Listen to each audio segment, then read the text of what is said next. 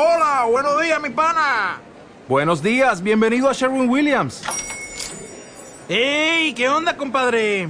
¿Qué onda? Ya tengo lista la pintura que ordenaste en el ProPlus app. Con más de 6.000 representantes en nuestras tiendas listos para atenderte en tu idioma y beneficios para contratistas que encontrarás en aliadopro.com. En Sherwin Williams somos el aliado del PRO.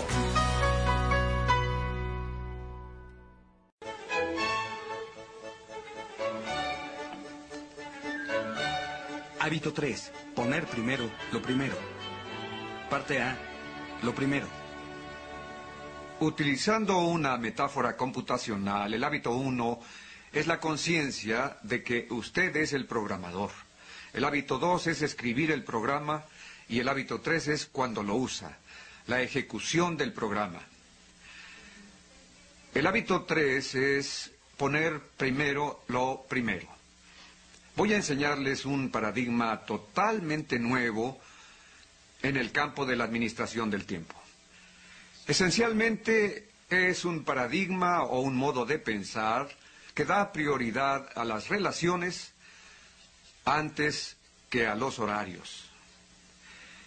El paradigma tradicional para la administración del tiempo se basa en tarjetas, horarios, control, eficiencia, hacer más cosas más rápidamente. El paradigma se centra en la eficiencia y el control. Es para administrar el tiempo.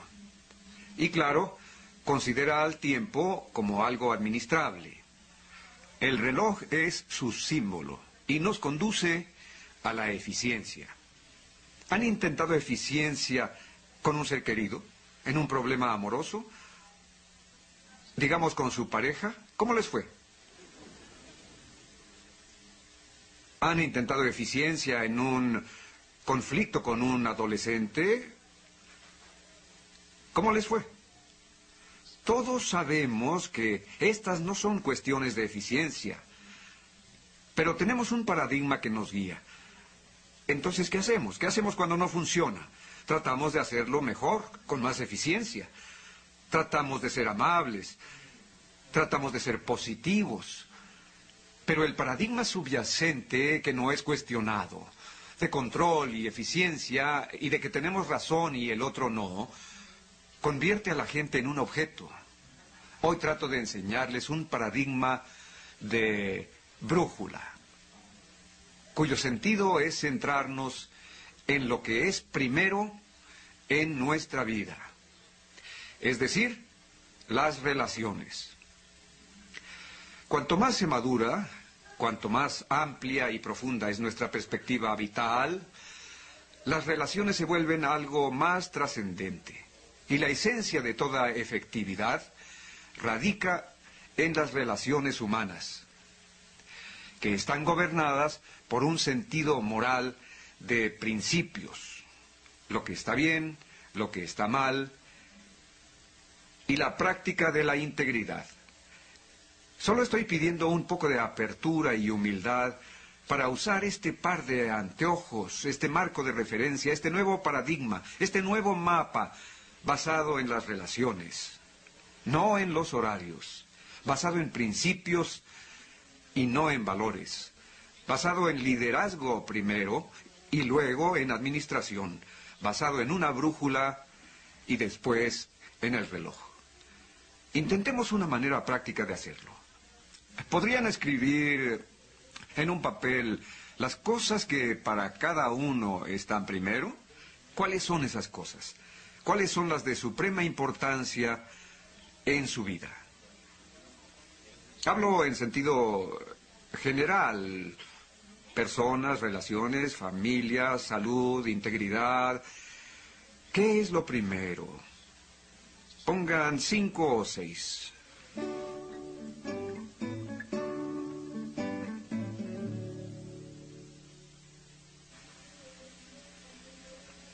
Ahora clasifíquenlas en orden de importancia. Es la parte más difícil del proceso, la clasificación. ¿Cuál consideran que sería la número uno? La número dos, la tres, la cuatro, la cinco, etcétera. Si usted no las clasifica en orden de importancia, su pareja lo hará en su lugar.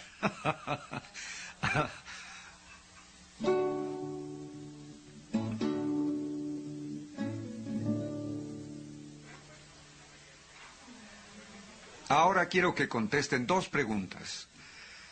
Quiero que piensen en una actividad que conocen realmente y dominan a la perfección y que permanentemente les produce notables resultados en su vida personal. Después lo mismo en relación a su vida profesional o laboral. Una actividad que conocen realmente. Una actividad que dominan a la perfección y que les producen notables resultados. En otras palabras, ayuda a asegurar las primeras cosas que han identificado. Una actividad de tipo personal, una actividad profesional o laboral.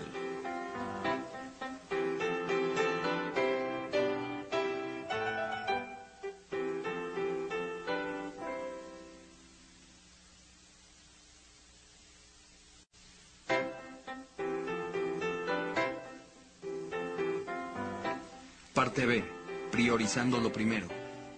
Muy bien, todos han escrito lo que es primero para cada uno. Y han escrito también una actividad, tanto en lo personal como en lo profesional, que dominan a la perfección y que les genera notables resultados. Bien, ahora iremos al corazón de la aplicación de este paradigma que se centra en relaciones y principios más que en objetos, horarios, eficiencia y control. Ah, necesito un voluntario. ¿No te gustaría intentarlo siquiera? De acuerdo. ¿Quieres pasar, por favor? ¿Tu nombre es? Elizabeth. Elizabeth. Gracias. Encantado. Elizabeth, tienes que detener esto. Tienes una vida muy activa, ¿no? Así es. ¿Estás trabajando? ¿Sí? ¿Tienes una familia? ¿Niños? Todavía no. Todavía no. ¿De qué naturaleza es tu trabajo? Consultoría. Consultoría.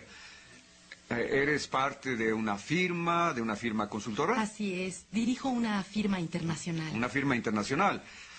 Entonces tienes relación con toda clase de personas en la firma y fuera de ella, ¿no? Exacto. ¿Y también estás a cargo del trabajo con los clientes? Sí, exacto. ¿Y estás asociada con otras firmas? Ujú. ¿En todo el país y en el exterior? Mm, sí. ¿Iniciándote? Sí. ¿Ah? Suena bien. Quieres una rica vida personal, una rica vida familiar y con la comunidad, etcétera.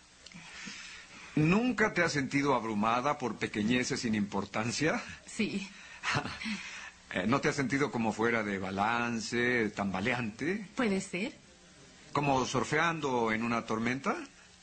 Cuando te llegan las olas enormes una tras otra y te golpean y te tambaleas y ahí viene otra que también te golpea. ¿Te ha pasado?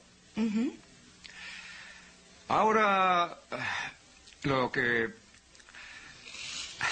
Lo que voy a hacer es análogo a todas las pequeñas cosas que tienden a llenar nuestra vida. Cosas que poco a poco se van acumulando. Ahora, tu trabajo es, ah, y no puedes pasar de este nivel, es poner todas estas piedras en el recipiente. Buena suerte.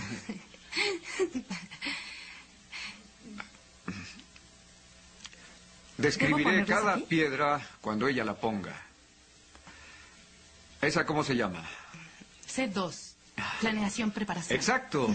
Planeación, preparación, prevención, fortalecimiento. Cuadrante 2. Lo que es importante pero no urgente. Cierto.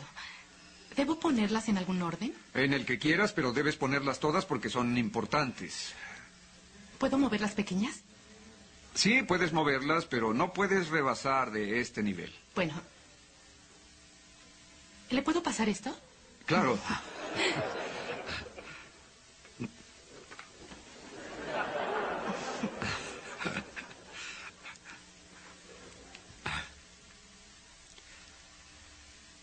Bien, la piedra que está poniendo ahora se llama relaciones y familia.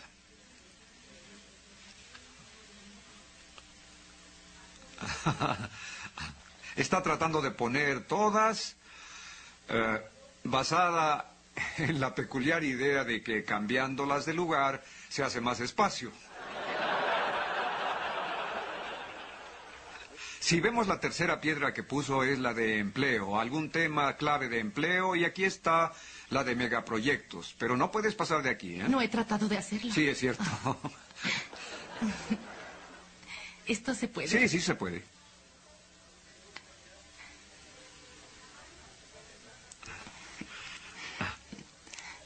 No se puede. Esa se llama servicio, comunidad, iglesia.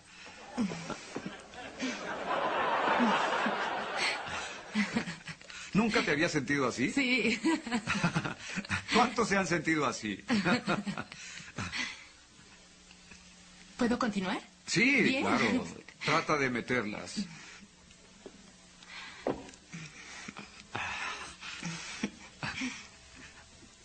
Eres una persona decidida. Lo soy. ¿eh?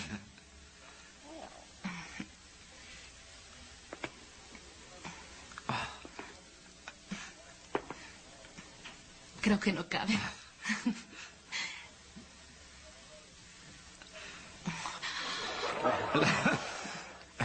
La que dejó es afilar la sierra.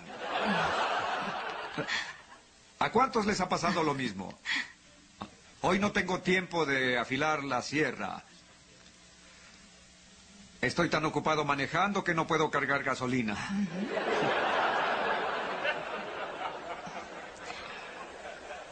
Esto es muy importante para afuera. Vacaciones, las vacaciones para ella son importantes.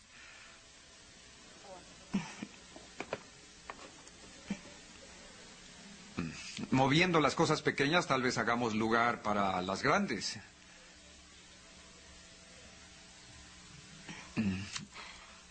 Casi está. Ah, más o menos. Bueno, así se hace. Si algo no encaja, a fuerza.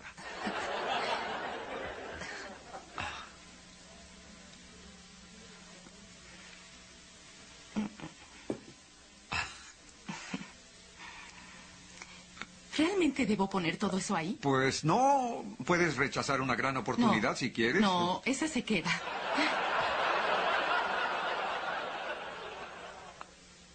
Aquí hay un rótulo que dice urgente e importante, algo del cuadrante 1 que se te está olvidando. Eh, Tal vez tu mejor cliente que dice que si no lo atiendes ahora mismo... Ah. Ah, renunciaste a tus vacaciones. Y te quedaste sin tiempo especial para ti misma. Ah. No tienes niños.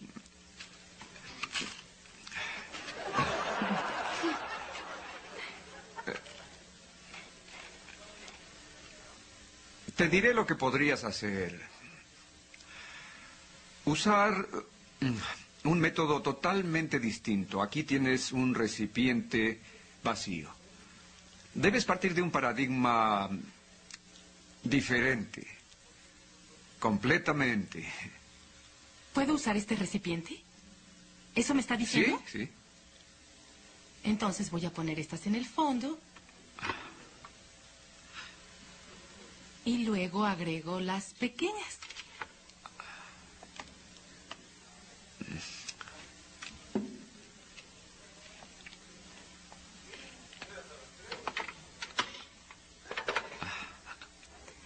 Vacaciones. Vacaciones. Ahora sí afilo la sierra. Planeación, preparación. Pareja. Pareja. Vacaciones. Empleo. La gran oportunidad. Lo importante y urgente. Tiempo personal. ¿Comunidad de iglesia? Esos niños me siguen observando. Qué bueno que mi marido no está aquí. Ahora vaciaré esto. Hazlo.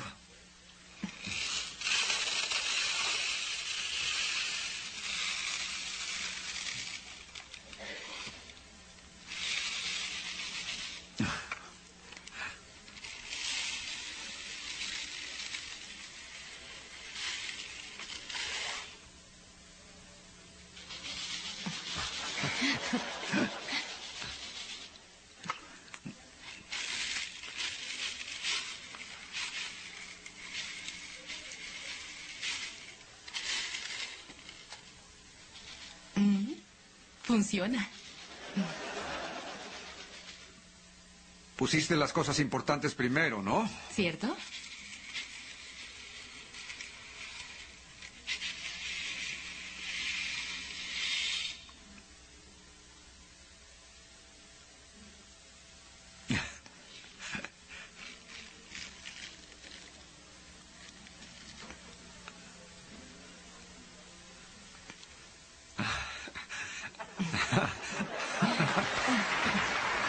Eso es, muy bien.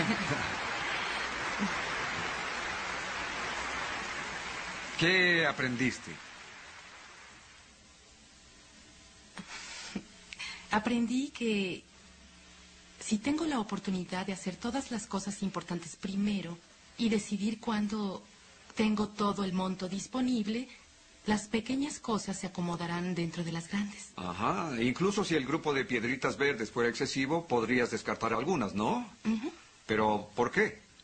Porque son solo relleno. Ajá, solo son relleno y no importan. Estas son las que has elegido como las importantes.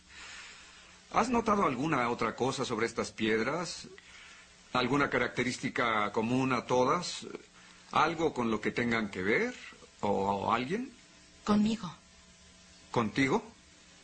Algunas tienen que ver con otros, con todos Otros, los- todas tienen que ver con tus relaciones y con los papeles que desempeñas. Sí. Entonces, ¿por qué no optar por un paradigma donde se decida primero cuál es el sentido de tu vida y así tener bases filosóficas para determinar cuáles son las piedras grandes, las medianas, las pequeñas, etcétera? Poner las piedras grandes primero, lo realmente importante, y lo demás se acomodará solo. Y salirse del esquema de planeación diaria, porque vivir siempre en ese esquema, ¿qué implica? Que mi día se llena con pequeñas piedras. Exactamente, y lo único que haces es provocar crisis. Y cuando tienes una piedra grande como megaproyectos, simplemente no hay dónde ponerla, como a ti te pasó. Así que hay que usar la filosofía de las relaciones más que la de los horarios. Y organizar toda la vida sobre relaciones, sobre los vínculos con los demás y con uno mismo, primero que todo. Bueno, esa era la idea. Muchas gracias. Un aplauso para Elizabeth.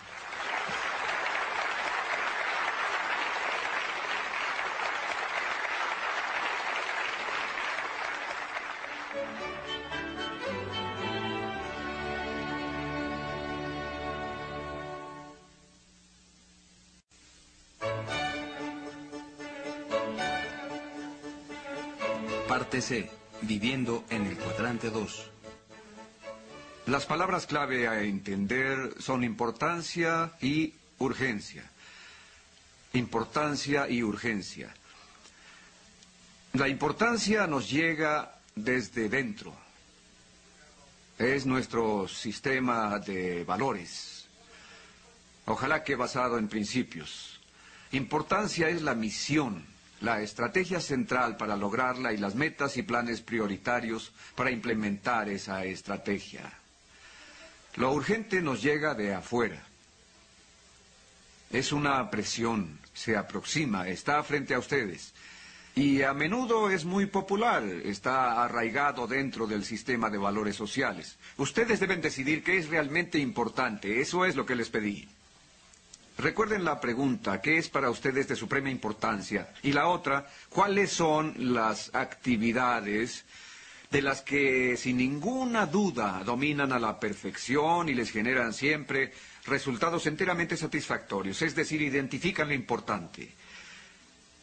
La llamamos matriz de administración del tiempo y tiene cuatro cuadrantes. Veamos. El cuadrante 1 incluye lo que a la vez es urgente e importante. Por ejemplo, el importante cliente que Elizabeth contactó en su firma de consultoría internacional. No es la hora adecuada, pero existe presión por parte del cliente. Cuadrante 1. Ella necesita atenderlo. Es importante. También es urgente. Tendemos a movernos al cuadrante 1 para evitar crisis y problemas. Si no voy a esa junta, tendré un problema, así que es cuadrante uno. Tengo que estar en esa junta. Es un problema presente o uno futuro si la descuido. El cuadrante dos no es urgente, pero es importante. Prevención, preparación, planeación, construcción de relaciones, fortalecimiento, afilar la sierra, autodesarrollo, crear un sentido de misión. El cuadrante 2 es el de liderazgo. El cuadrante 3 no es importante, pero es urgente.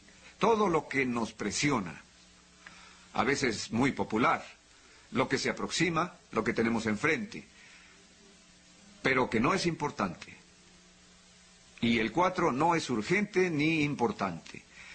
Podría simbolizarse con esas pequeñas esas pequeñas piedritas verdes. Muy bien, vean ahora sus hojas.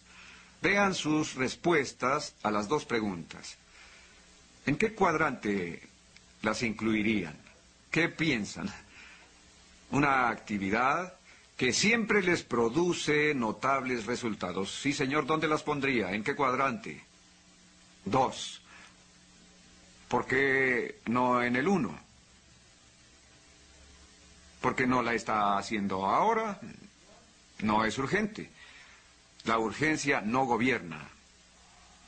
Cuando la urgencia nos gobierna, cuando somos adictos a la urgencia, vivimos en los cuadrantes 1 y 3. Si confrontamos las agendas de muchos ejecutivos contra los cuadrantes 4, veríamos que casi todas entran en 1 y 3. Al 2 se le llama otros asuntos.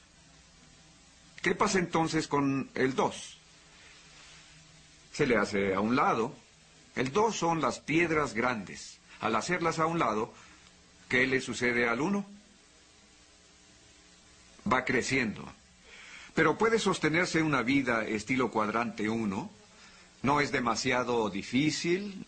No nos acaba consumiendo. ¿Quién ha sentido consumirse por el cuadrante 1? Conflictos, crisis, surf en medio de la tormenta.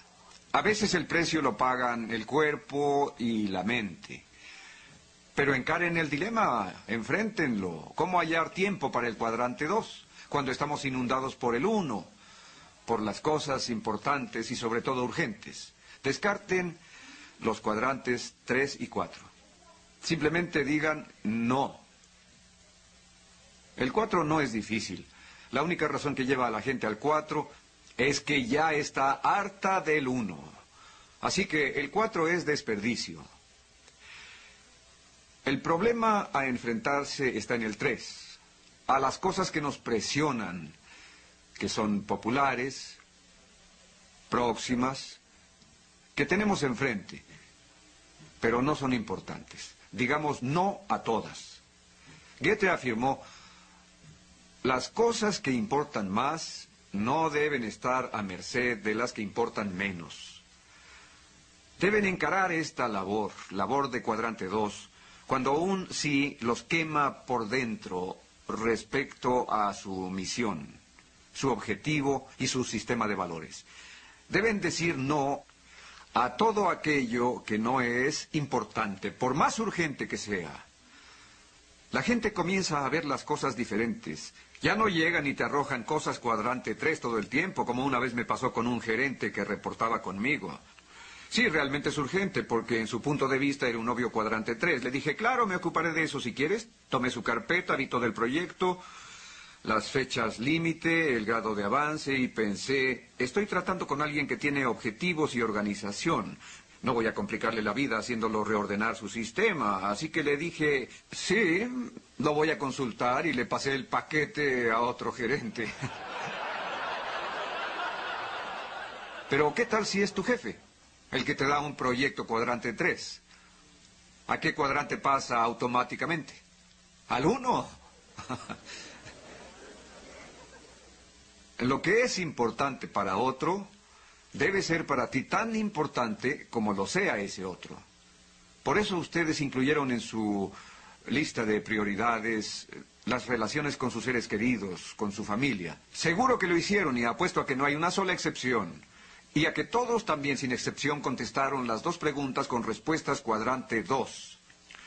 Preparación, prevención, clarificación de valores, planeación, construcción de relaciones, real recreación, fortalecimiento.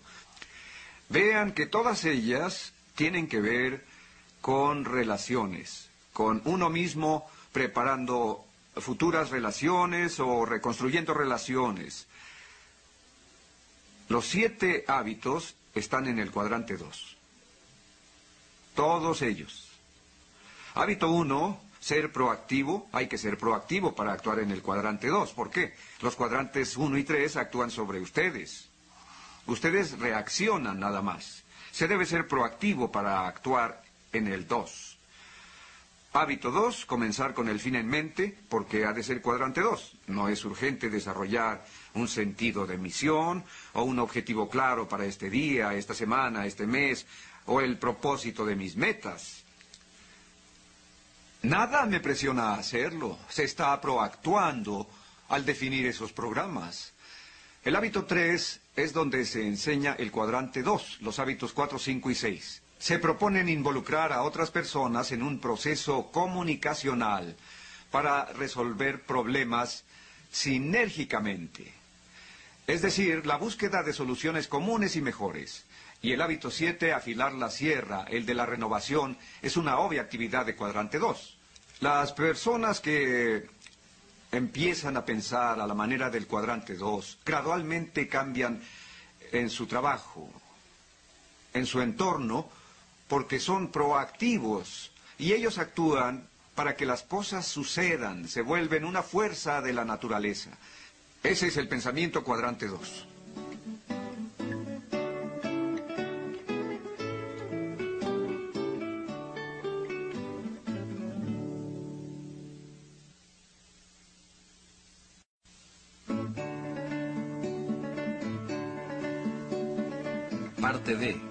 Proceso de seis pasos. Analicemos los seis pasos. Paso número uno, conectarse a su misión. En otras palabras, conectarse a su filosofía, a su sentido de lo que es la vida, a su visión de su vida y de sí mismos, al tipo de contribución, al tipo de carácter, al sistema de valores, siempre basado en principios. Primero, conéctense a eso. Todo está conectado a eso. El hábito 2, comenzar con el fin en mente, es el hábito del liderazgo personal. ¿Cómo debe ser mi vida? ¿Cómo manejarla de acuerdo a mi misión? Esto significa tener un sentido claro de cómo debe ser la vida. El hábito 3 es manejarse de acuerdo a ese liderazgo, a ese sentido de misión. Por eso la primera actividad que desarrollarán es conectarse a su misión. Ahí aparecerá un ardiente sí sobre el sentido de su vida. Y eso les dará el valor para decir no a los cuadrantes 3 y 4. Especialmente al 3, porque hay demasiados valores sociales que llevan al cuadrante 3 y se requiere un valor considerable. Por eso tendrá siempre que revisarse y reconectarse a su misión.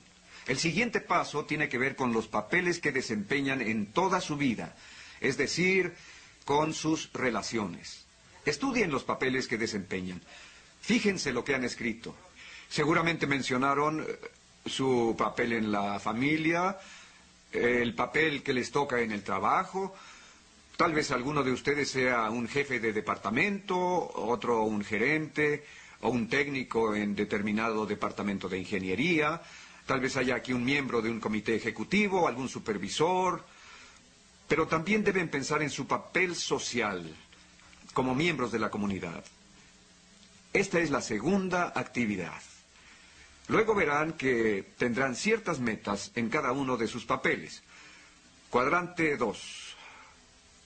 Cuadrante 2. Al establecer sus papeles y metas están entrando al cuadrante 2. Se organizarán semanalmente. ¿Por qué semanalmente? ¿Por qué no diariamente? Porque el ajetreo diario, ¿en qué cuadrante está? Por definición, en el cuadrante 1. Porque la organización diaria siempre es función de las urgencias. La menor unidad de planeación debe ser la semana y luego adaptarse por días, hasta incluso por horas. Pero ¿sobre qué base? Sobre la base de la integridad. Si se ha educado la conciencia en los principios, la integridad surgirá. Aparecerá instantáneamente. Tus horarios son muy flexibles. Eres muy estricto en cuanto a tus principios, pero flexible con tus horarios. Las personas lo saben y te respetan por eso y respetarán tu tiempo. Ejercitar la integridad a la hora de elegir y luego evaluar. Detenerse y reflexionar. ¿Cómo voy? Papeles, metas, misión. Repasaré los seis pasos. Conectarse a su misión, revisar los papeles, elegir metas, organizarse semanalmente, usar la integridad a la hora de decidir y evaluar. Organizar toda la semana dentro de un contexto a largo plazo, en el contexto de la misión. Eso es esencialmente una semana. Y puedo estar tranquilo porque sé que tengo una cita privada con mi hija Jenny esta semana. Sé cuándo haré ejercicio. Eh, sé cuándo tendré oportunidad de ir con mi esposa al jardín botánico, al que vamos casi cada vez que estoy en casa, porque lo he planeado. Si surge algo más importante, pues ni modo, pero trato de poner las piedras grandes primero, coloco mis sentidos de misión al tope y luego cumplo mis diferentes papeles. Así la vida se equilibra. La mayoría de los cursos sobre administración del tiempo enseñan priorización. Eso está bien.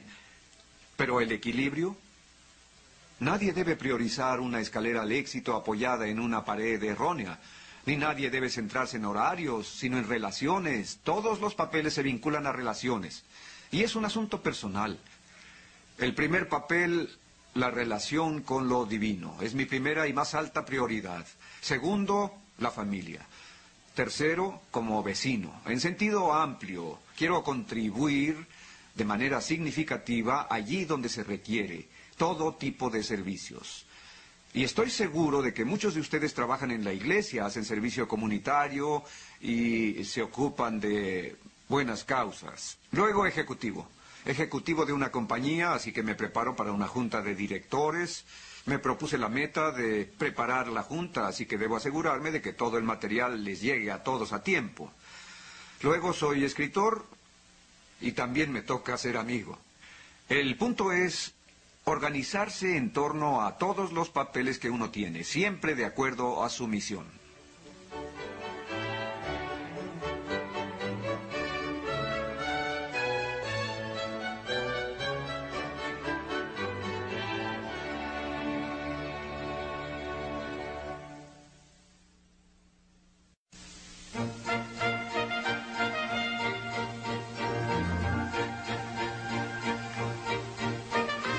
Leadership Center presenta Los siete hábitos de las personas altamente efectivas con el Dr. Stephen R. Covey.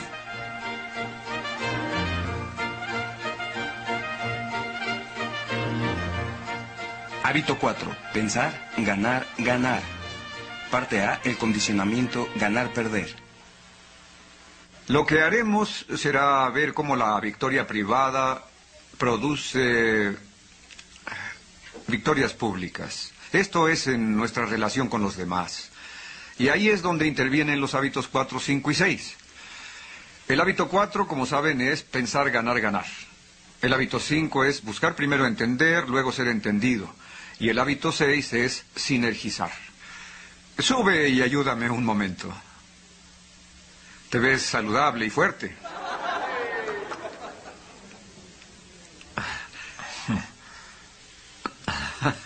Vamos al mismo peluquero. Tu cabeza también se ve saludable.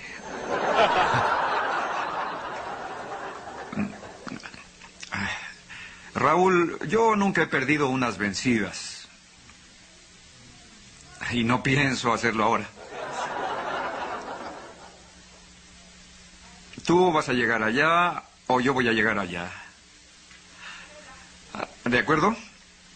Ahora... mm, ¿Ves ese triunvirato ahí abajo? Ellos patrocinan este ejercicio. Cada vez que tú me venzas, él ganará un dólar. ¿Sí? ¿Cabrá esa fortuna en sus bolsillos? Vamos a acercarnos un poco. Si el que vence soy yo, ustedes me darán un dólar. ¿Les parece? ¿Cuentas con el apoyo de los de atrás? Ah, está bien, prepárate. Pon, pon tus hombros en posición. Sí. Ahora, eh, tú serás la juez, nos dirás cuándo empezar. ¿Tu nombre? Carla. Carla. Nos dices cuándo empezar y nos das 15 segundos. ¿Sí? Si él logra vencerme dos veces, él gana dos dólares. Así que anota cuántas veces vence él o cuántas venzo yo. De acuerdo. Vamos a vernos con ojos de odio. Eso es. A ver, espera. Quedemos iguales. Bien, danos la señal. Ahora.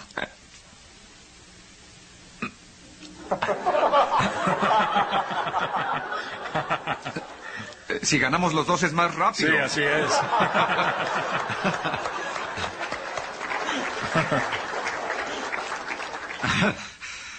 Literalmente, eh, todo nos comunica guerra, competencia, ganar, perder. Pero mientras él piensa ganar, perder, ustedes piensen ganar, ganar. Hábito 5, buscar primero el interés del otro.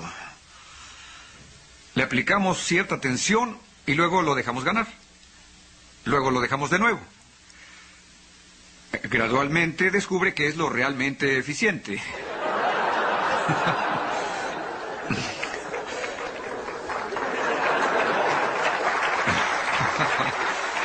Gracias.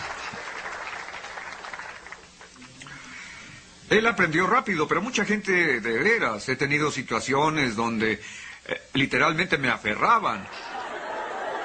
Yo les decía, suéltame y me ganas otra vez. Y uno me contestó, ni loco.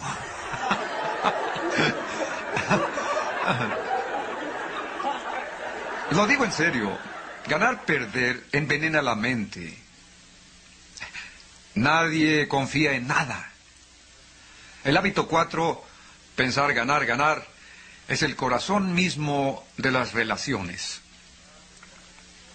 Pensar, ganar, ganar es el hábito del beneficio mutuo, es el hábito de la regla de oro, el hábito de la abundancia.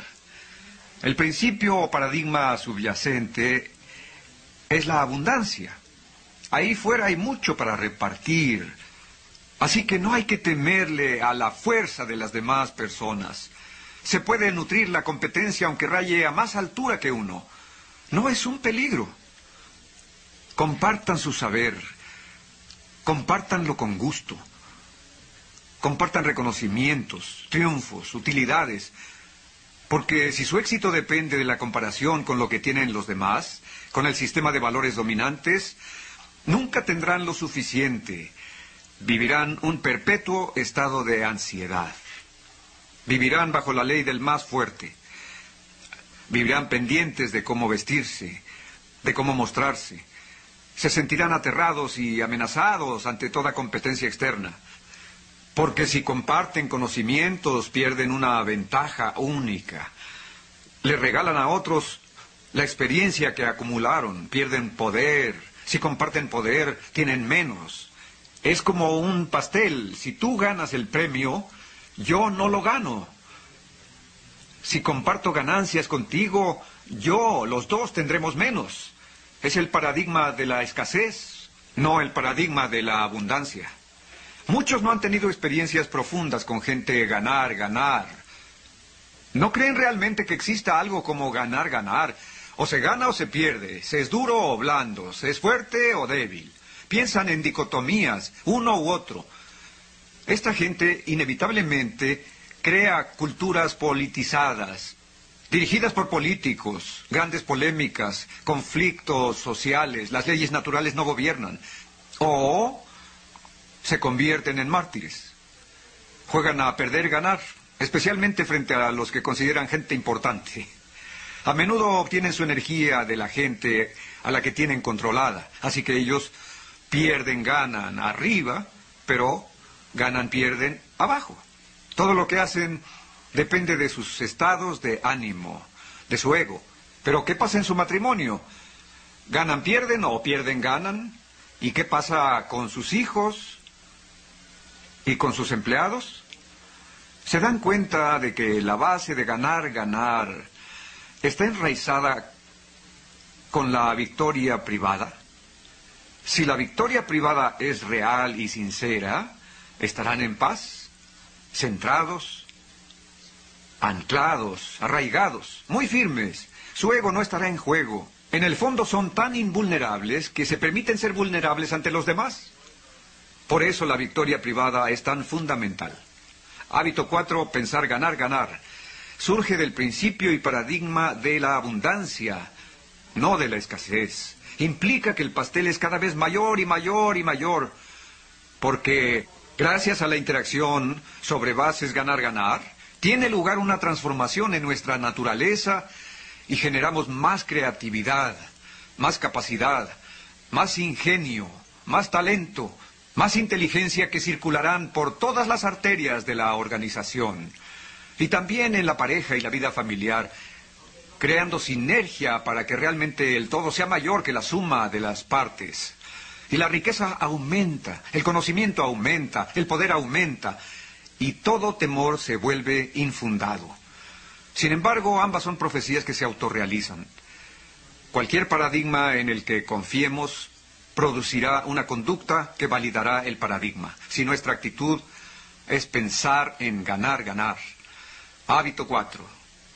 Y tenemos el método del hábito 5. Buscar primero entender, luego ser entendido. Crearemos la interacción, tal entendimiento mutuo que nos llevará al fruto. Sinergizar. Nuevas visiones, nuevas enseñanzas, nuevas alturas.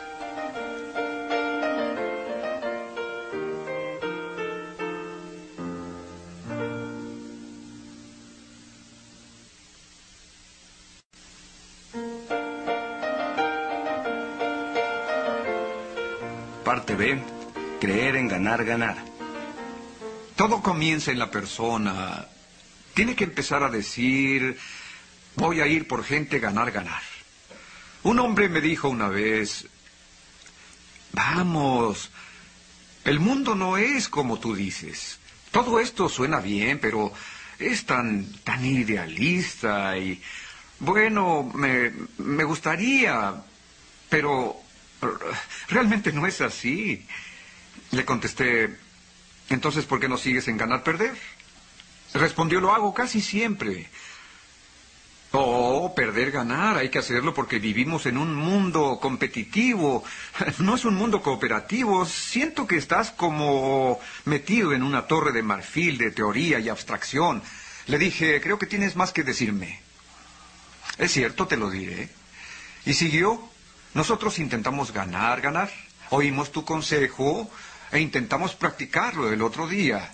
Estuvimos renegociando un contrato con ciertos proveedores extranjeros y lo abordamos con actitud ganar-ganar. Fuimos abiertos, conciliadores, y lo interpretaron como debilidad o blandura.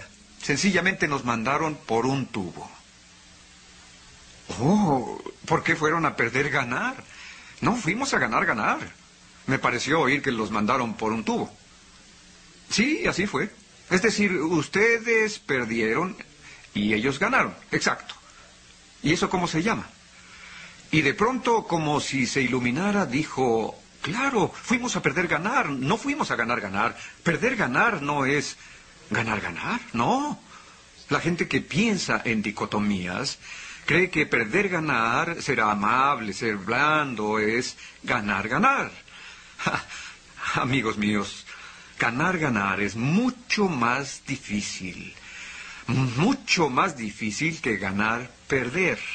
¿Por qué?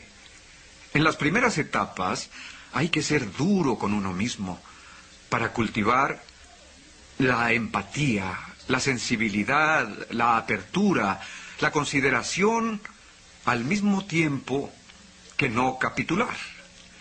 ¿Cómo hemos definido el equilibrio entre valor y consideración? Madurez. ¿Y de qué es producto la madurez? De la integridad. Centrarse en los principios, integrarse alrededor de los principios. ¿Ven por qué ganar, ganar es el cuarto hábito y no el primero o el segundo? ¿Por qué sigue después del automandato? Ganar, ganar significa consenso. Llegar a un desacuerdo no es una situación ganar, ganar. Lo llamamos no hay trato. Estamos de acuerdo en nuestro desacuerdo. No va a funcionar. No te contrataremos. Tú no quieres entrar aquí. Tú entiendes nuestras expectativas, nosotros entendemos las tuyas y podemos ver que van en direcciones diferentes. Acordemos que estamos en desacuerdo. Para mí no hay trato, es una opción transaccional. Hemos transado. En esto no hay trato, tal vez más adelante pueda haberlo, hemos transado. El problema es que en muchas situaciones no hay esa opción. Es difícil llegar a un no hay trato con un niño o con un empleado que ha estado trabajando en una compañía durante 15 años. Un no hay trato con él sería ir esencialmente a ganar-perder. Ahora bien, si surge una opción no hay trato que tenga elementos de ganar, ganar y se logra que usted y la otra persona lo sientan como un arreglo justo, honesto y equitativo, lo que se está logrando es aplicar exitosamente el no hay trato para desbloquear una situación que no tenía otras salidas, ganar, ganar. Repito, no hay trato es una de las opciones más liberadoras posibles. Les diré por qué. Digamos que estoy intentando interactuar con alguien en una situación muy compleja, por ejemplo con este caballero, y le hablo muy directamente. Si no llegamos a un acuerdo, entonces tal vez deberíamos llegar al mejor no hay trato posible. Pero lo que yo quisiera es ganar, ganar. Quiero escucharlo primero, quiero entender su punto de vista y después que entienda el mío. Claro, a, fin de cuentas, no hay trato siempre es una opción. Puedo mostrarme abierto, no tengo que manipular. Así habrá una calidad de relación y habrá una solución sinérgica a los problemas. El espíritu de consenso en la cultura, el espíritu de sinergia y decisión, que es el fin en mente, no se hará a mi manera o a la manera suya. Si me comprometo en serio a ganar, ganar o no hay trato, puedo ser tan abierto y honesto que no tengo que usar técnicas ocultas de negociación. Puedo decir, esto no me parece, pero necesito entender más por qué a él sí le parece. Luego él tratará de entenderme y al interactuar mutuamente se generará una dinámica absolutamente mágica en sus efectos sobre el espíritu humano. Gradualmente concluimos que no hay trato es lo conveniente. O llegamos a algo mucho mejor de lo que inicialmente habíamos pensado.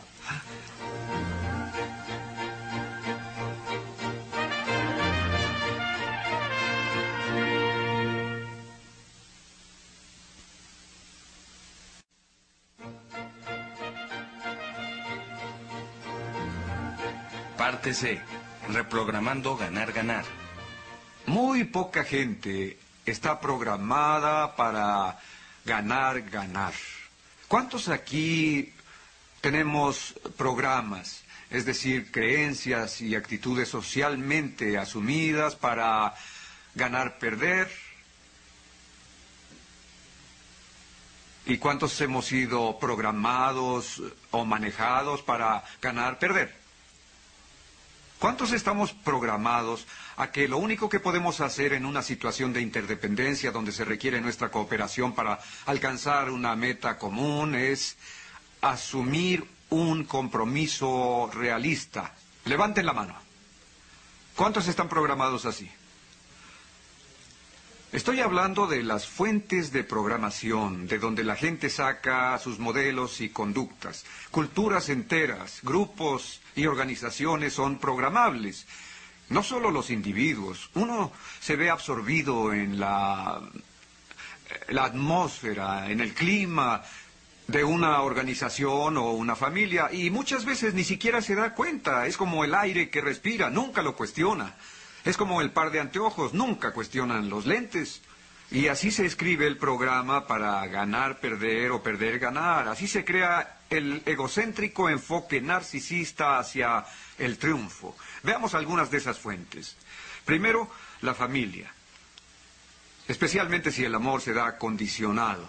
La mayoría hemos sido fuertemente programados para ganar, perder. La programación clave, la clave del diseño y el modelado, se hizo en la familia en nuestros primeros años. Por eso a los papás les digo a menudo que lo mejor que un padre o una madre pueden hacer para sus hijos es tratar a su mujer o su marido, a su pareja, con tremendo respeto, amor y consideración.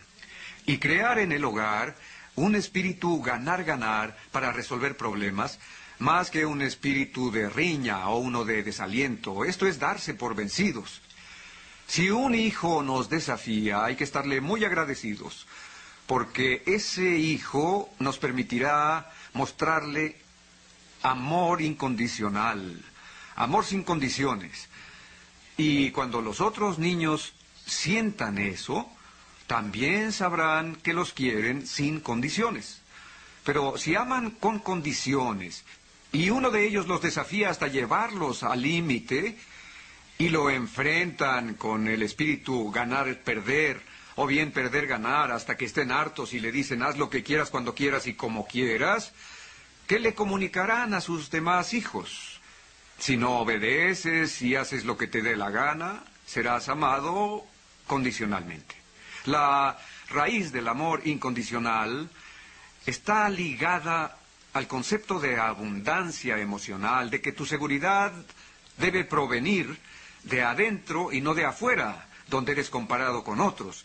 Porque si vives en un estado de comparación constante, vas a estar programado emocionalmente para ganar, perder. Esto es básico y esto es la familia. Y hay tantas cosas que se pueden hacer en la familia, pero la más fundamental es cómo se trata a la pareja. Y luego cómo se trata al hijo más desafiante hagan todo lo posible por crear un espíritu ganar-ganar en todo lo que emprendan. En mi familia hacíamos del trabajo una fiesta los domingos por la mañana. Nos proponíamos terminar cierto trabajo a cierta hora, cada uno hacía su parte y luego terminábamos con una suculenta comida. La familia funcionaba como una unidad. En el boliche buscábamos un marcador familiar más que los marcadores individuales. Hay muchas maneras de empezar a inculcar el espíritu ganar-ganar. Esto no significa descartar los juegos de mesa o la competencia. La clave es que haya respeto por ambas formas de interacción humana. Cada una tiene su lugar pero no releguemos la interdependencia y la cooperación en nombre de que la vida es una gran competencia. Y enfatizaría esto a quienes se dedican a la educación. Pueden ejercer influencia para que las escuelas adopten más trabajo en equipo, que los niños eh, trabajen más en equipo que individualmente. No estoy en contra del trabajo individual, es importante, pero también en equipo.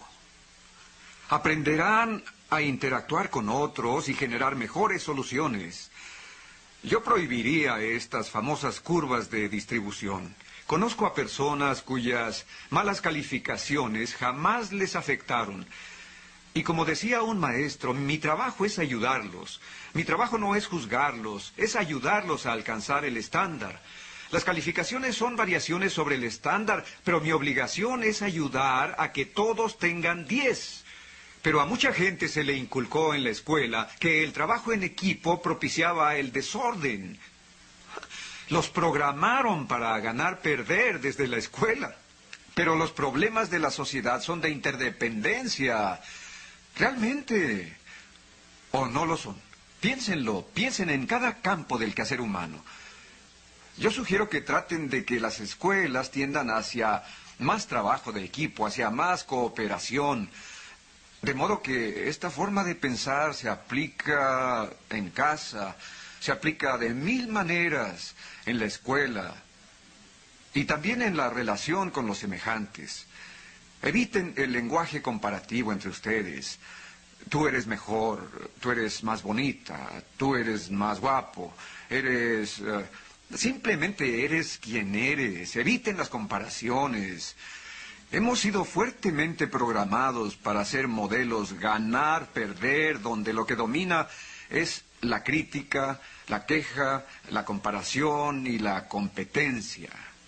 ¿A cuántos nos queda el saco? Pueden levantar la mano. ¿Mm? A casi todos. Ay, en el deporte, déjenme narrar un caso. Un día había a mi hijo Stephen trabajando con su hijo, preparándolo para un partido de fútbol. Mi hijo le hablaba sobre las metas a lograr. Yo estaba muy impresionado por eso. Entonces fui a ver a Joshua, mi hijo menor, que también juega fútbol, y le dije, hijo, hablemos sobre las metas en el fútbol. ¿Cuáles serían para ti? A que adivinan cuál fue su primera respuesta cultural. Ganar, muy bien. Anoté eso como una de las metas. Queremos ganar. Pero ¿no harás también un gran esfuerzo? ¿No vas a dar lo mejor de ti? ¿Esa no sería otra meta? Sí, sí. Y si logras dar lo mejor de ti, alcanzas una meta aunque no ganes, ¿verdad? Ahora, ¿qué hay del espíritu de equipo? ¿Van a jalar juntos como equipo o a buscar el destaque personal o el aplauso del público? ¿Vas a ayudar a otros y a estar feliz por ellos, feliz de que aprendan a jugar? Algunos que no han tenido nunca la oportunidad de hacerlo y, y vas a emocionarte de que aprendan y tengan éxito. ¿Estarías dispuesto? Otra meta. ¿Nunca te divertiste en un juego que al perder se acabó la diversión? Divertirse no es una meta. Y tal vez la más importante de todas es aprender. Aprender. ¿Qué aprendiste? ¿Qué aprendió el equipo? Y así, desde que empezamos este proceso, después de cada juego repasábamos las cinco metas. ¿Diste tu mejor esfuerzo? ¿Ganaste? Perdimos. ¿Diste tu mejor esfuerzo? Sí. ¿Funcionaron como equipo? ¿Trataste de ayudar? ¿Disfrutaste con el éxito de otros? Sí, me hizo sentir bien. ¿Te divertiste, hijo? Sí, mucho. Pero es más divertido cuando ganamos. Así es. Pero también puedes divertirte aun cuando pierdas. ¿Y aprendiste? ¿Qué aprendiste? ¿Qué aprendió el equipo? ¿Qué les dijo el entrenador? Oye, lograron cuatro de las cinco metas. Es tremendo, hijo. Ya van a ganar y habrán logrado cinco de cinco. Y aprendiste. Eso te va a ayudar a ser mejor la próxima vez que juegues.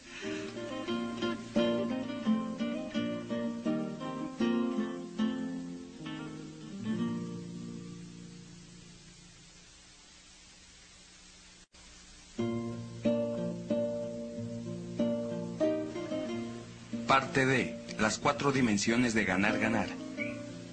Ahora veamos las cuatro dimensiones de ganar, ganar. Primero, el carácter. Sugiero estos tres rasgos fundamentales. Primero, integridad. Integridad sobre principios, sobre leyes naturales. Segundo, el fruto de la integridad, la madurez. Valor equilibrado con consideración autoestima equilibrada con respeto a los demás. Ego equilibrado con empatía. Yo y tú. Madurez. Tercero, abundancia. Mentalidad de abundancia. Una convicción sobre la abundancia que no interprete la vida como una competencia, como una carrera. Creo que ambas, madurez y abundancia, la mentalidad de abundancia, son frutos de la integridad. Este es el hábito cuatro, pensar ganar, ganar. No ganar, perder, no perder, ganar, y no simplemente ganar. No pensar solo en ganar. Porque alguna gente adopta su modelo de vida de lo que le enseñan en los equipos de fútbol de la escuela. Entonces, ¿de qué manera se relacionan con su pareja? Luchan, compiten, ganan. Otros van a perder ganar. Ay, aplástame, sí. Todo el mundo lo hace. Soy un mártir, no sirvo. La dicotomía. O eres eh, fuerte o eres débil. Eres duro o eres suave. O ganas o pierdes. Perder. La posición de perder. No sé si tú ganas o pierdes, yo pierdo. Así me veo a mí mismo. Estudien, estudien las transacciones. Vean cada transacción como un acto moral. Hay un lado bueno y otro malo. Pueden aprovecharlo. Se puede ir a ganar, perder. Se puede presionar a un hijo, se puede violentar a un hijo o a un empleado que depende económicamente de uno y forzarlo a hacer algo que no quiere. Incluso por razones éticas o de competencia o de tiempo, de lo que sea. Se puede hacer, pero también se paga el precio. Cada vez que se usa la autoridad o la posición en función de una ambición personal, se está haciendo un retiro de la cuenta bancaria emocional y nuestra influencia se va a erosionar. Al final, tal influencia se acabará, la gansa morirá. La abundancia surge de la madurez, la cual surge de la integridad. La raíz es la integridad. Cada vez que violamos un principio lo sentimos en nuestra conciencia, aunque no se manifieste en el ejercicio excesivo de nuestro dominio o nuestro control sobre otras personas, es injusto, está mal y uno lo sabe. De eso no hay ninguna duda. O tal vez capitulamos, nos rendimos, vamos a perder ganar. La segunda dimensión es la naturaleza de la relación misma, lo que llamamos la cuenta de banco emocional, el nivel de confianza, si se ha pagado el precio personalmente y se han cultivado las actitudes de integridad, abundancia y madurez, se podrán hacer depósitos constantes. Pero si no, aunque hablen ganar, ganar, los demás no lo sentirán así. Y si tenemos una relación débil, una relación ganar-perder, eso incuestionablemente afectará la tercera dimensión. La tercera dimensión son los acuerdos que se tienen con la otra persona, el compromiso que se hicieron mutuamente, lo que se llama la transacción ganar-ganar. La cuarta dimensión tiene que ver con sistemas y procesos. También son ganar-ganar. Es necesario un enfoque ganar-ganar para construir el carácter, la relación y los acuerdos. O al contrario, esta forma de ganar-ganar se puede apoyar en bases ganar-perder. ¿Se puede valorar la cooperación y premiar la competencia? Debe crearse el espíritu donde todos puedan ganar sin comparaciones.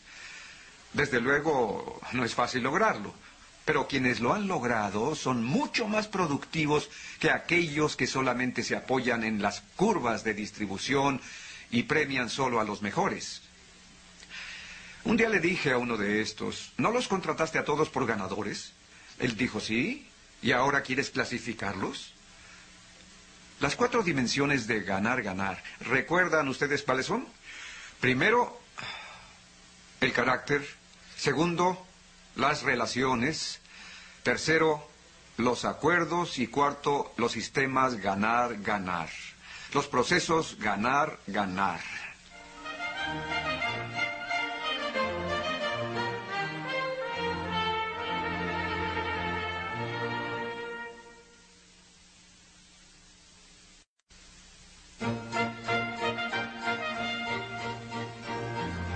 Parte Acuerdos ganar, ganar. Les voy a hablar de mi jardín. Mi hijo menor en junta familiar aceptó hacerse cargo del jardín. Hijo, tu meta es el jardín. No solo tienes que regarlo, tienes que tener un método. Voy a mostrarte cómo debe verse un jardín. Y fuimos a ver el del vecino. Ese es el verde que buscamos, hijo. Compáralo con el nuestro y lo que yo he logrado aquí. Pero tú vas a reverdecerlo. Estaremos a la altura de cualquier vecino, verde y limpio. Dos semanas lo entrené en alta jardinería. Ahora, hijo, como ves, es todo tuyo. Si quieres, te diré qué haría yo. ¿Qué harías tú, papá? ¿Mm? Yo pondría los regadores. Pero tal vez tú prefieras hacerlo con la manguera o con cubetas. Lo único que importa es qué, hijo. Que esté verde y limpio. ¿Se ve verde? Bien. ¿Se ve limpio? Bien. Esa es tu tarea, hijo. ¿Sabes quién es tu jefe? ¿Quién? Tú mismo. ¿Y quién es tu asistente? ¿Quién? ¿Yo? Tú me mandas. ¿Yo? Muchas veces estoy fuera, muchas estoy ocupado con otras cosas, pero si tengo tiempo y necesitas ayuda, dime qué tengo que hacer y, y lo haré. ¿Y sabes quién te calificará? Exacto, tú mismo. ¿Y cómo harás para calificarte? Verde y limpio. ¿Ahora está verde? ¿Ahora está limpio? Bien. ¿Es un trato, hijo? Piénsalo un día o dos. Sábado. ¿Qué pensaste, hijo? Lo haré. ¿Harás qué? Verde y limpio. ¿Cómo? A mi manera. ¿Quién es tu jefe? Yo soy mi jefe. ¿Quién te califica? Yo me califico. ¿Cómo te calificarás? Verde y limpio. ¿Está verde? Bien. ¿Está limpio? Bien. ¿Quién es tu asistente? Tú cuando tengas tiempo. Y si no tengo tiempo, estará verde y limpio. ¿Es un trato, hijo? Hicimos un trato. Él no hizo nada.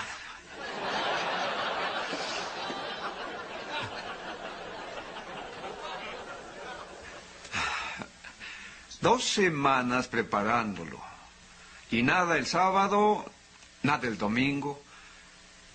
El lunes, el martes en la mañana, me iba a trabajar. Calor, día de verano, sol quemante, agotador. El jardín del vecino verde y limpio, manicurado. Y en el mío, los restos de la fiesta del sábado parecían saludarme, amontonados a un metro de mi coche. Podía perdonarle el sábado y el domingo, pero el lunes era inexcusable. Estuve a punto de ir a ganar, perder.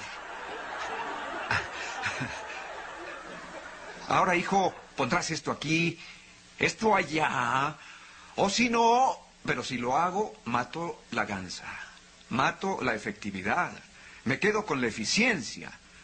Sí, hoy lo va a limpiar, pero ¿qué pasará mañana cuando yo no esté?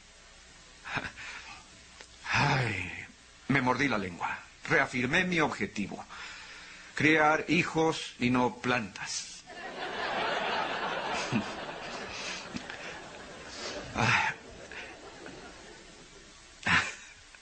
Voy a esperar hasta esta noche. Me devoraba la ansiedad por llegar. Iba manejando, doy vuelta a la esquina de mi casa, martes en la tarde. Mi jardín sucio y amarillo. Y mi hijo jugando pelota en el parque, tranquilamente. Yo estaba furioso. Habíamos acordado revisar el jardín dos veces a la semana para que me mostrara cómo iba. Hola, hijo. ¿Cómo estás? Me costaba dominarme. Muy bien, papá. ¿Y cómo vas con el jardín? Muy bien. Esa fue su respuesta. ¿Por qué? Yo violaba el acuerdo y lo sabía. Esto no estaba en nuestro trato. Me mordí la lengua otra vez. Después de cenar, ¿por qué no vamos a dar una vuelta y me muestras cómo vas? Antes de cruzar la puerta le temblaba el mentón. Después de cruzar la puerta, se soltó a llorar. ¡Ay! Es tan difícil. Pero que era difícil, no había hecho absolutamente nada. Les diré qué es lo difícil, generar iniciativa en los demás.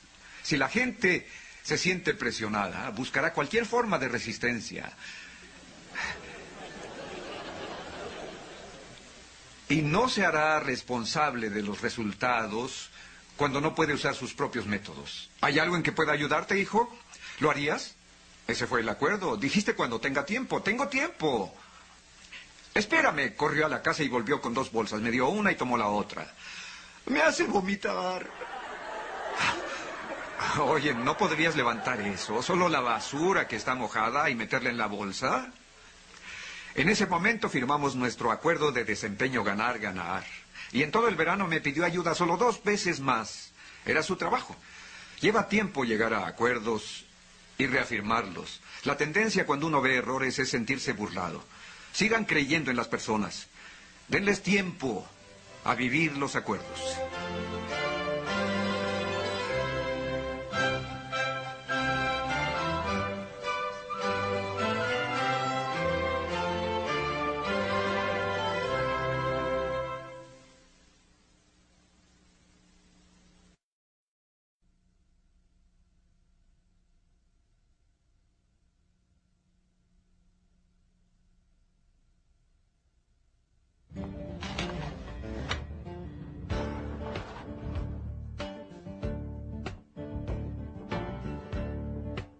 Pedrito.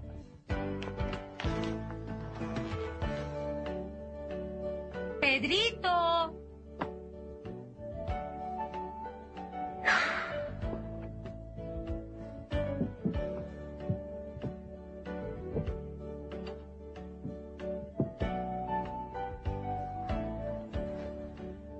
Pedrito, amor, llegaremos tarde. ¿Y? Ya, Pedro. Buenos días. Buenos días.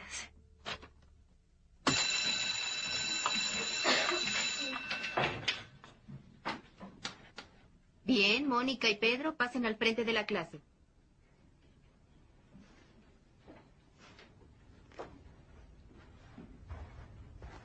Como ustedes saben, el programa de aprendizaje intensivo es un honor y muchos de ustedes podrían ser seleccionados, pero solo las calificaciones más altas son elegidas para participar. Recomendé a Mónica y a Pedro para el programa. Mónica tiene unas excelentes calificaciones y Pedro le sigue con un muy cercano segundo lugar. Felicidades. Levantémonos y démosle un gran aplauso. Sí. Llévenselo esto a su casa. Necesito la firma de sus padres antes de que puedan empezar. Estoy orgullosa de ustedes. Muy bien. Cuando hacen su tarea, ¿por qué deben estudiar las materias más difíciles primero y las más fáciles después? ¿Pedro? No es posible que ella haya tenido una calificación más alta que la mía. Debe haber un error. Quiero ver las calificaciones. Además, ella copió. No es cierto. ¿Alguien puede contestar mi pregunta de los hábitos de estudio? Mónica. Todos se les hacen las materias fáciles. Es mejor estudiar las materias más fáciles primero cuando tu mente está fresca. Es correcto. Mónica es un buen ejemplo de buenos hábitos de estudio. Muy bien. Saquen su libro de historia y ábranlo en la página 27. ¿Quién descubrió América? Juan. Cristóbal Colón. Correcto. En 1492. Un momento. Primero que nada, Colón no descubrió América. Fueron los vikingos. Colón era un tonto que cuando vino a América por primera Pedro. vez pensó que era el lejano oriente. Pedro, ya basta. Asesinó y engañó a muchos nativos para obtener lo que Basta. quería. Pedro, sal al pasillo y quédate ahí hasta que yo salga. Pero es cierto. Llame a mi papá si no me cree. Fuera. Está bien, me salgo. Gozaré el momento solo. Por lo menos yo no copié en mi examen. Y estaba yo ahí sentada en un camión en el semáforo cuando de repente oí un ruido de bang, bang, boom. Un hombre salió disparando y fue a estrellarse contra el piso. Se levantó y se sacudió. Le dio la antena rota al conductor, se subió a su moto y se fue. No me digas, el conductor ni parpadeó. Ni siquiera parpadeó. Pedrito, pásame la pimienta. Pedrito, ¿estás bien? Muy bien. ¿Has estado malhumorado desde que llegaste? ¿Qué te pasa? Pedrito, ¿qué te pasa? Nada me pasa, ¿entendido? Y deja de decirme Pedrito, lo odio. Oye, un momento. No les importa.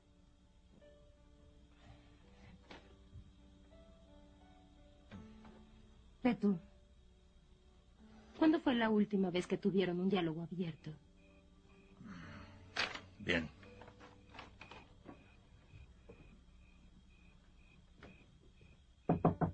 Hijo, voy a pasar. Solo vete.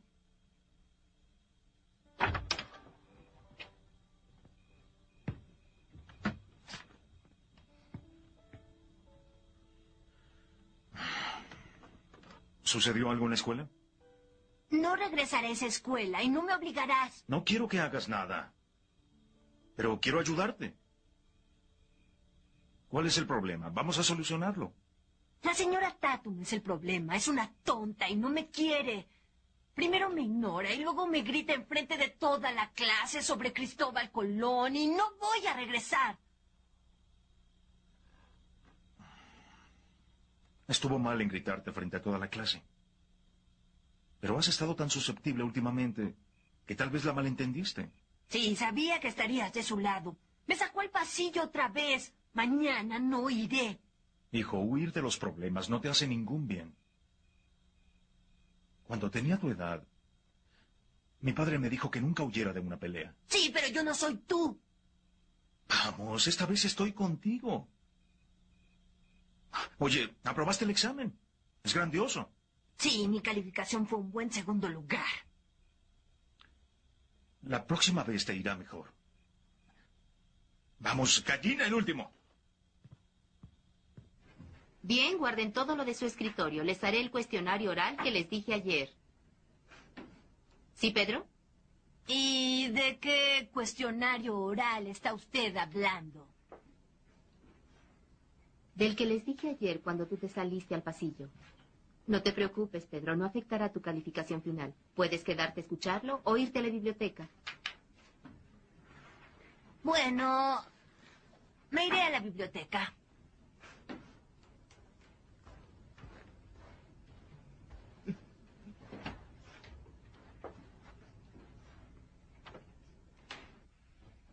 Realmente no debes preocuparte. A mí no me preocupa mientras... No. Nunca me mostraste cuál era la mercancía. Sí, sí, claro que te lo mostré. Puedes traerla aquí mañana para que... Ah, espera un segundo, enseguida te atiendo. ¿Habla Pedro? Lo volvió a hacer. Me mandó a la biblioteca mientras el resto de la clase está haciendo un examen. Pedro, ¿no estás exagerando un poco? ¿Ves? Tú nunca me crees nada. Ellos están ahí dentro haciendo un examen y a mí me deja aquí afuera. Si no vienes a recogerme, me iré caminando. No, espera. No te preocupes, estaré ahí en unos minutos. Yo me encargaré de esto.